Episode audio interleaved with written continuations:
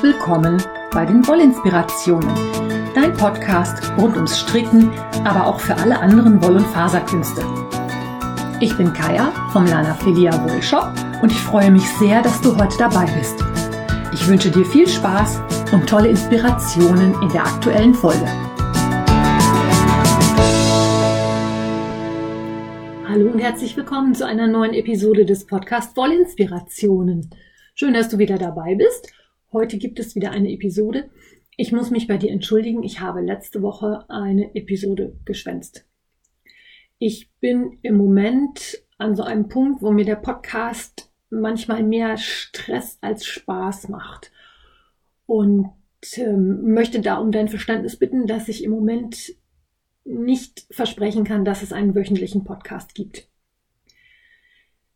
Ich versuche es, soweit es geht, aber ich merke im Moment gerade, dass ein Punkt da ist, an dem ich vieles, vieles, vieles von meinem Wissen schon erzählt habe und mir die Themenfindung nicht mehr ganz so leicht fällt. Das heißt, ich muss halt schon ein bisschen länger überlegen, bis mir was einfällt, was ich euch erzählen kann, wenn nicht gerade sowas wie die Sock Madness läuft. Ich möchte da auch nicht zu viel doppeln, sondern die Sachen lieber dann noch aus einem anderen Blickwinkel betrachten und bin da im Moment so ein bisschen dabei, mich zu sortieren und ganz ehrlich, nach einem Jahr Corona-Pandemie merke ich im Moment auch, dass mir dieses ganze Corona-Gedöns im Moment sehr ans Eingemachte geht. Ich bin einfach pandemüde. Ich habe die Nase ein bisschen voll, was nicht heißt, dass ich mich nicht an die Regeln halte, weil ich das weiterhin sehr wichtig finde. Ich komme ja aus einem naturwissenschaftlichen Bereich und Epidemiologie ist mir nicht ganz fremd. Ich habe das bis jetzt aus dem Podcast ziemlich rausgehalten. Ich werde das auch weiterhin tun. Ich möchte das nur so ein bisschen als Erklärung vorwegschicken, warum ich es im Moment nicht unbedingt schaffe, jede Woche einen Podcast zu machen. Ich kann jetzt nicht sagen, wie lange es jetzt Pause gibt. Es kann sein, dass ich gleich nächste Woche weitermache. Es kann sein, dass ich erstmal zwei, drei Wochen gar nichts mache und mich ein bisschen bekrabbel und erhole. Ich hoffe da auf dein Verständnis, denn ich denke, es ist in unserer aller Sinne, dass ich Podcasts mache, die mir Spaß machen, weil dann werden die auch besser, als wenn ich hier sitze und einen Podcast nur mache, weil ich ihn machen muss. So, genug äh, Hausmeisterei. Wir starten mit zwei, drei Nachträgen zur letzten Episode, in der es um die Resteverwertung geht. Die liebe Tati hat mich angeschrieben und hat gesagt, sie benutzt so kleine gestrickte oder gehäkelte Motive gerne, um sie als Flicken auf irgendwas anderes aufzusetzen. Also man kann natürlich kleine Sterne oder Herzchen oder auch Figuren oder ähnliches aus Resten stricken oder häkeln und die dann als Flicken auf durchgescheuerte Knie, Ellbogen oder auch auf Löcher setzen. Visible Mending ist hier vielleicht auch nochmal ein Stichwort. Viele sind ja im Moment unterwegs und sagen lieber flicken und auch lieber Kunstflicken, also ruhig so flicken, dass man sieht, aber dann richtig schön, als die Sachen wegzuwerfen. Finde ich auch eine super Idee. Und ich hatte noch den Florian und die Kirsten, die beide gesagt haben, man könnte aus den Abschnitten, die man beim Vernähen übrig hat, natürlich auch noch Füllmaterial für irgendwas anderes machen. Also für Julcooler oder für Amigurumis oder für andere Tiere, die gestopft werden. Also oder für Gnome. Man kann natürlich mit den Resten dann auch wieder gestrickte oder gehäkelte Figuren ausstopfen. Das noch als Nachtrag dazu. Und dann habe ich zu verkünden, nach nur fünf Wochen ist meine Hydra Blanket fertig. Dass es mir nicht so gut geht, sieht man auch schon alleine daran, dass ich mich auf solche Häkelsachen stürze und eigentlich fast nichts anderes mache. Also klar, ich arbeite auch, ich mache den Shopversand, ich, ne, das schon, aber sobald ich freie Zeit hatte, habe ich die Häkelnadel in der Hand gehabt und Hydra-Hexis gehäkelt. Das hat mir unheimlich viel Spaß gemacht weil die Motivation auch überhaupt nicht nachließ, weil ich ja immer nur drei oder vier Hexis in einer Farbkombination gehäkelt habe und danach ja schon wieder eine neue Kombination kam und ich ja immer mega gespannt war, wie die Kombination dann, dann auch rauskommt und aussieht. Es sind insgesamt 91 Hexis geworden, also Hexagons, ich sage immer Hexis. Und ich habe die komplette Farbpalette der Schäpjes River Washed und Stone Washed verbraucht. Das steht auch genauso in der Anleitung geschrieben. Man brauchte also wirklich von jeder Farbe 51 Gramm Knäuel und hat diese eine Farbe mit einer anderen Farbe kombiniert und daraus das entsprechende Hexi gehäkelt. Kritikpunkt meinerseits ist bei dieser Anleitung, dass ich von den 50 Gramm Knäulen bei fast allen mehr als die Hälfte übrig behalten habe. Das heißt, ich hätte eigentlich eine Decke häkeln können, die doppelt so groß geworden wäre. Material für die Hexagons hätte ich genug gehabt. Mit Ausnahme der Hexagons, die ich doppelt und dreifach gehäkelt habe, weil ich ja erst mich mit den Terminologien ähm, etwas ja verstrickt hatte, verhäkelt hatte, versponnen hatte. Jedenfalls hatte ich es nicht begriffen, habe dann teilweise aber, weil sich die River Washed nicht besonders gut ribbeln lässt, die Sachen nicht aufgeribbelt, sondern die halb aufgeribbelten Hexagons dann weggeschmissen, weil es sich auch nicht gut ribbeln ließ. Also die River Washed zum Ribbeln funktioniert nicht gut, die Stone Washed geht deutlich besser. Aber deswegen habe ich von einigen River Washed Knäulen halt weniger als die Hälfte übrig behalten. Komplett aufgebraucht habe ich hingegen die Umrandungsfarbe, dieses dunkelgrau. Da steht in der Anleitung, dass man 14 Knäuel braucht. Die 14 sind auch fast alle weg, also es ist ein halbes übergeblieben. Aber ich finde, dass das für diese Anleitung ein bisschen ähm, häklerunfreundlich ist. Ich habe jetzt Gott sei Dank jemanden gefunden, der die Hydra auch häkeln möchte und habe ihr meine Reste weiterverkauft so dass diesejenige sich nur darum kümmern muss, dass sie die 14 Knäule in der Umrandungsfarbe sich besorgen muss und halt die fünf Knäule, bei denen es fehlt, oder sie guckt halt, ob sie da in irgendwelchen anderen Farbkombinationen die Hexagons häkelt. Also das ist ein Kritikpunkt. Ich finde, man kann durchaus erwarten, wenn man sowas als Anleitung herausgibt, dass man dann zumindest einen Hinweis gibt, dass von diesen vielen, vielen, vielen Farben nicht alles gebraucht wird und dass man dann überlegen könnte, man hätte natürlich auch nur die Hälfte der Farben kaufen können und dann eventuell ein paar Hexis in verschiedenen Farbkombinationen mehr häkeln können. Dann wäre es nicht so schön bunt geworden, aber also ich hätte mir das gewünscht. Dann hätte ich mir das nämlich überlegt, ob ich das wirklich so bunt mache oder ob ich dann ähm, in einer Farb Familie bleibe, zum Beispiel, dass man nur Blau oder, und Grün kombiniert oder sowas in die Richtung. Ja, das ist das eine. Ansonsten ist die Decke fertig, fix und. In der Originalanleitung sind noch Quasten dran, die habe ich mir verkniffen, weil, wie ihr wisst, wohnen in meinem Haushalt Katzen. Und das Streifenmädchen ist eine Katze, die gerne an allem, was irgendwo herunterhängt, mal rumtatzelt. Und deswegen hatte ich Angst um meine Quasten. Und deswegen habe ich sie erst gar nicht da dran gemacht. Ich verlinke dir natürlich das Projekt in den Show Notes, damit du dir das angucken kannst. Wer mir bei Instagram folgt, hat es natürlich schon längst gesehen. Da habe ich es ja auch schon gezeigt. Und das nächste Häkelprojekt, ich habe vorhin gerade Wolle bestellt. Das nächste Häkelprojekt wird ein Terrazzo-Afghan von Tina Torvaldsson werden. Ich weiß gar nicht genau, wie sie richtig heißt. Also die heißt Tina, sie kommt aus Island und die macht Mosaikhäkeln. Der Terrazzo-Afghan ist ein bisschen angelehnt an die maurischen Fliesen in Andalusien, die es in diesen alten arabischen Häusern gegeben hat oder auch jetzt teilweise noch gibt. Das ist ein ganz geometrisches Muster, da werden Quadrate gehäkelt mit dieser Mosaik-Häkeltechnik. Dazu hat die Tina auch ein paar ganz, ganz tolle Tutorials gemacht. Wirklich toll. Und die hatte kürzlich einen Geburtstagssale und hat 40% Rabatt auf ihre Anleitung gegeben. Da konnte ich dann leider nicht dran vorbeigehen. Und jetzt habe ich auch die Wolle bestellt, weil ich nämlich, nachdem ich die Hydradecke fertig habe, jetzt eigentlich nur noch drei Projekte auf den Nadeln habe.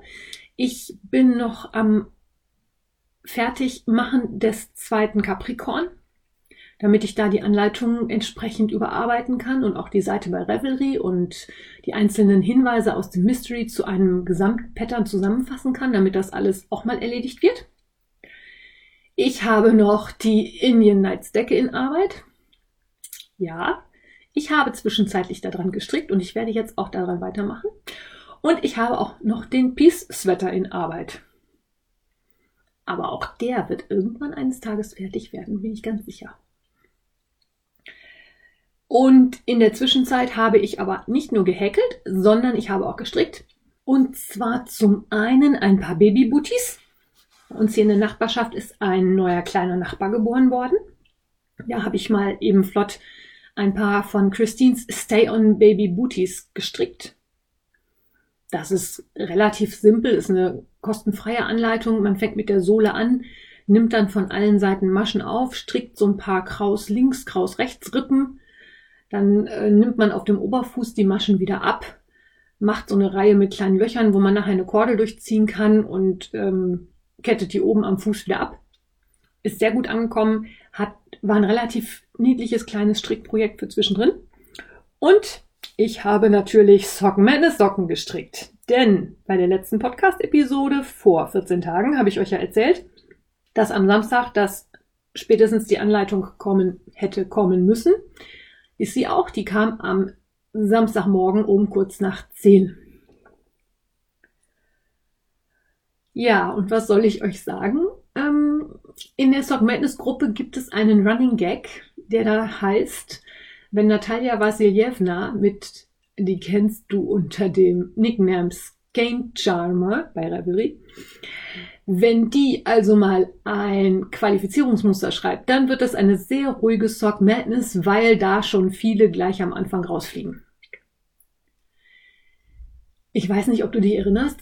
Letztes Jahr während der Sock Madness habe ich zwischendrin ein Sock Madness Finalmuster gestrickt von der Sock Madness 10. Die war vor fünf Jahren. Das waren die Seven Treasures. Das war auch eine Anleitung von der Natalia Vassiljevna. Und daher kannte ich ihre Art, wie sie Strickanleitungen schreibt, schon. Das war für diese Anleitung jetzt durchaus von Vorteil. Es ist einem der Moderatoren rausgerutscht, dass es tatsächlich über 2400 Stricker für die Qualifizierungsrunde der Stock Madness angemeldet haben. Und dieses Qualifizierungsmuster, ich sag mal, ich fand es nicht besonders schwierig. Es hatte ein paar Stolperstellen, ja. Man musste ein bisschen an einigen Stellen ein bisschen aufpassen, aber die Anleitung war im Prinzip sehr klar und sehr übersichtlich und goldene Regel bei der Sock Madness, trust the pattern, heißt so viel wie vertraue der Anleitung. Das steht schon, das steht schon so da, dass du das auch entsprechend richtig machen kannst. Aber jetzt erzähle ich euch erstmal, was das für ein Muster ist, aus was ich das gestrickt habe, wie sich das zusammensetzt. Und zwar heißen diese Socken Senbon Sakura oder Sakura. Ich weiß nicht genau, wie es ausgesprochen wird. Zur Vorbereitung für diesen Podcast habe ich natürlich mal versucht, ein bisschen zu recherchieren, was denn Senbon Sakura so ist. Das ist anscheinend japanisch, heißt so viel wie 1000 Kirschblüten und hat was zu tun mit Anime und Vocaloid-Musik. Da ich mich aber auf diesen beiden Gebieten überhaupt nicht auskenne, werde ich jetzt einen Teufel tun, da irgendwas zu, zu erzählen, was wahrscheinlich sich als halbgares Wissen oder sogar falsch herausstellen wird. Wer sich also mit sowas auskennt, hat vielleicht so ungefähr eine Ahnung, worum es geht. Es gibt da ein Lied, das auch so heißt. Und wie gesagt, die Übersetzung 1000 Kirschblüten passt in dem Sinne sehr gut, weil es sich um ein paar Socken handelt, die mit Blümchen und Perlen daherkommen. Wir hatten ja schon darüber gesprochen, dass bei der diesjährigen Sock Madness für die sieben Runden dreimal Perlen drankommt, so dass die Wahrscheinlichkeit, dass am Anfang Perlen kommen, schon relativ groß war. Ich habe mir für diese Socken ausgesucht eine Madelinetosh Twist Light in der Farbe Translation. Das ist so ein Türkiston und habe dazu passend dunkelblaue Toho-Bets genommen. Bets, Beats, Beats heißen die, also Toho-Perlen genommen. Man kann auch einfach Deutsch reden. Da muss man sich nicht fragen, wie das richtig ausgesprochen wird. Also dunkelblaue Toho-Perlen. Für diese Socken gab es gleich einen speziellen Anschlag. Und zwar mit einer Häkelnadel. Den kannst du dir so vorstellen, dass man mit der Häkelnadel quasi um die Stricknadel herum halbe Stäbchen strickt. Äh, nein, häkelt natürlich. Also man hat den Faden auf der Häkelnadel, macht einen, macht einen Umschlag, ähm, strickt um die Stricknadel drum zu und zieht dann den Faden durch die Maschen durch und hat dann am Ende eine Masche, die man auf die Stricknadel drauf äh, aufgehäkelt hat quasi. Das ist so ein Anschlag mit dieser Häkelnadel, der ist sehr schön elastisch, das hat sehr gut funktioniert.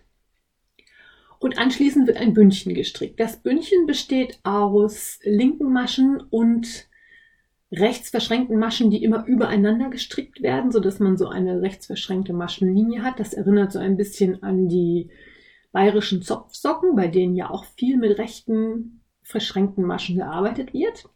Zöpfe kamen aber überhaupt nicht vor. Diese Reihen waren quasi durchgängig. Die gingen von oben bis unten auf dem Fuß fast durchgehend durch und dazu passend jeweils getrennt wurden diese Bereiche von sogenannten Kaffeeböhnchen.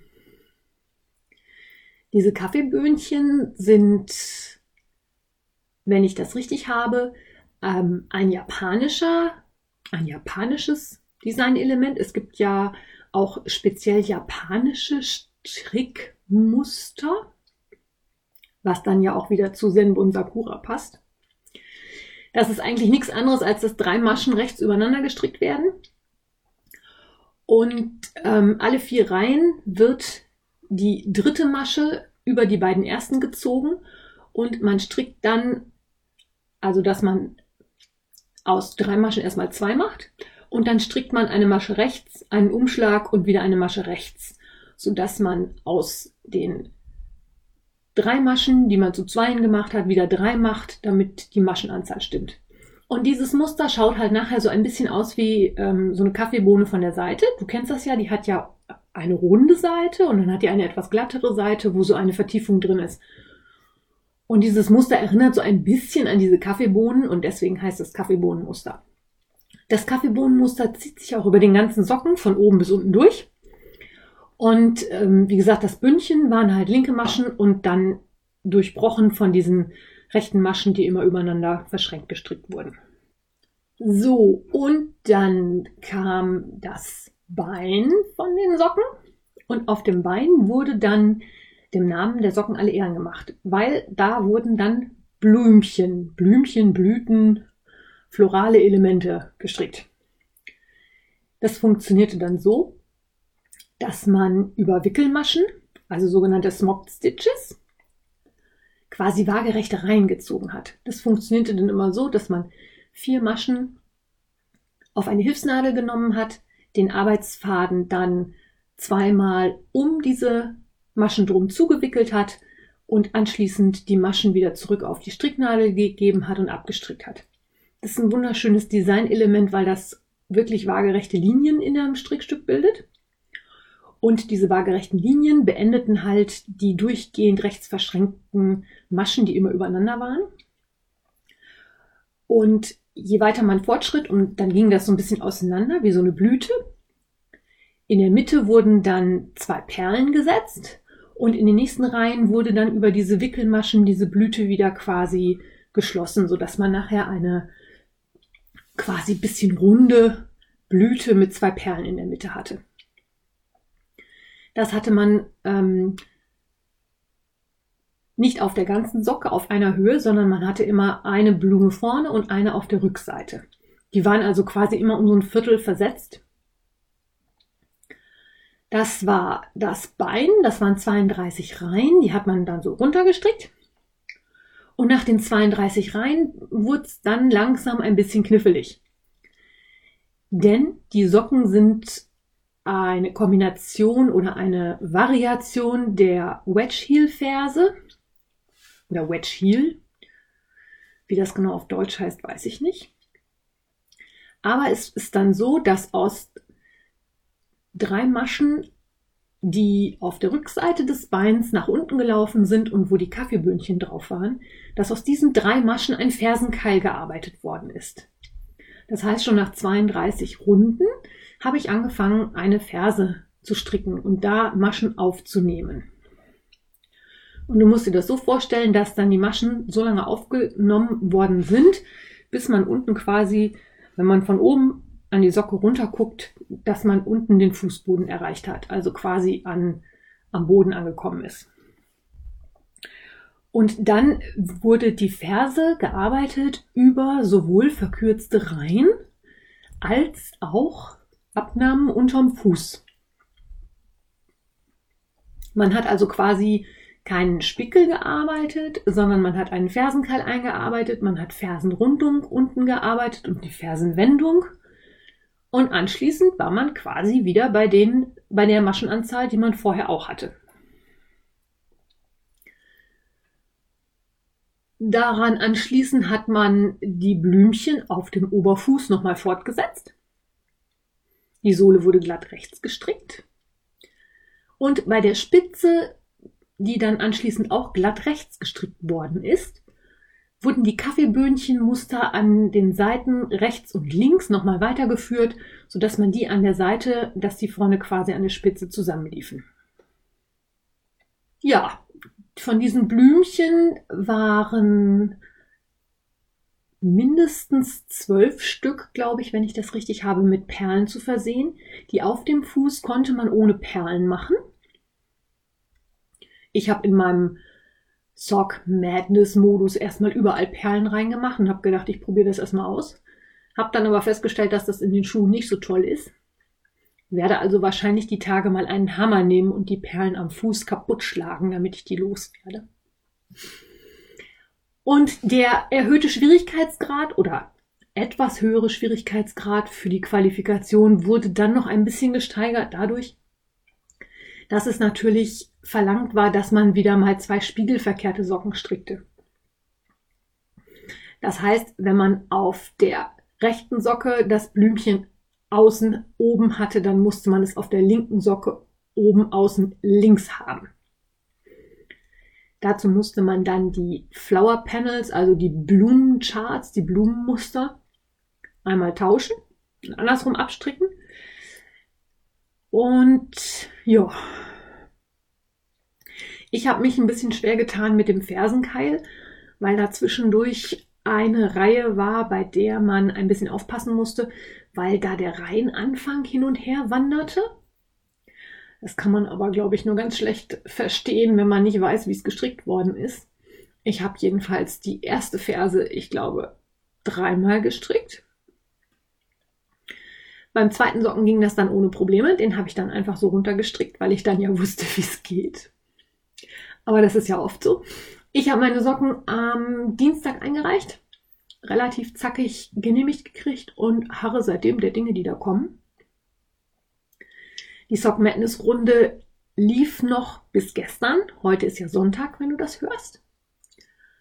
Und dann warten wir mal auf die Einteilung in die verschiedenen Teams und gucken mal, wie es dann so in der ersten Runde weitergeht, wenn es dann mal richtig auf Zeit geht. Ich werde dich dazu natürlich auf dem Laufenden halten vielleicht nicht immer unbedingt so ganz zeitnah, wenn du wissen möchtest, wie es denn so bei mir läuft und dabei nicht auf den Podcast warten möchtest, dann schau doch mal bei Instagram unter dem Account @lanafilia. Da halte ich euch eigentlich immer auf dem Laufenden oder schau bei mir in der Revelry Gruppe vorbei. Die Links dazu findest du natürlich wie immer alle in den Shownotes. Ja, und jetzt wünsche ich dir einen hoffentlich genauso schönen Frühlingstag, wie ich ihn hier heute habe. Einen schönen Sonntag, viele Inspirationen und dann bis zum nächsten Mal. Alles Liebe, deine Kaya. Wenn dir mein Podcast gefällt, freue ich mich, wenn du ihn weiterempfiehlst oder bewertest. Du kannst auch in meine Revelry-Gruppe kommen oder mir bei Facebook oder Instagram folgen. Finanziell unterstützt du den Podcast durch einen virtuellen Kaffee auf meiner Kofi-Page oder einen Einkauf im Lanafilia Wollshop. Alle Links dazu findest du in den Show Notes. Vielen Dank.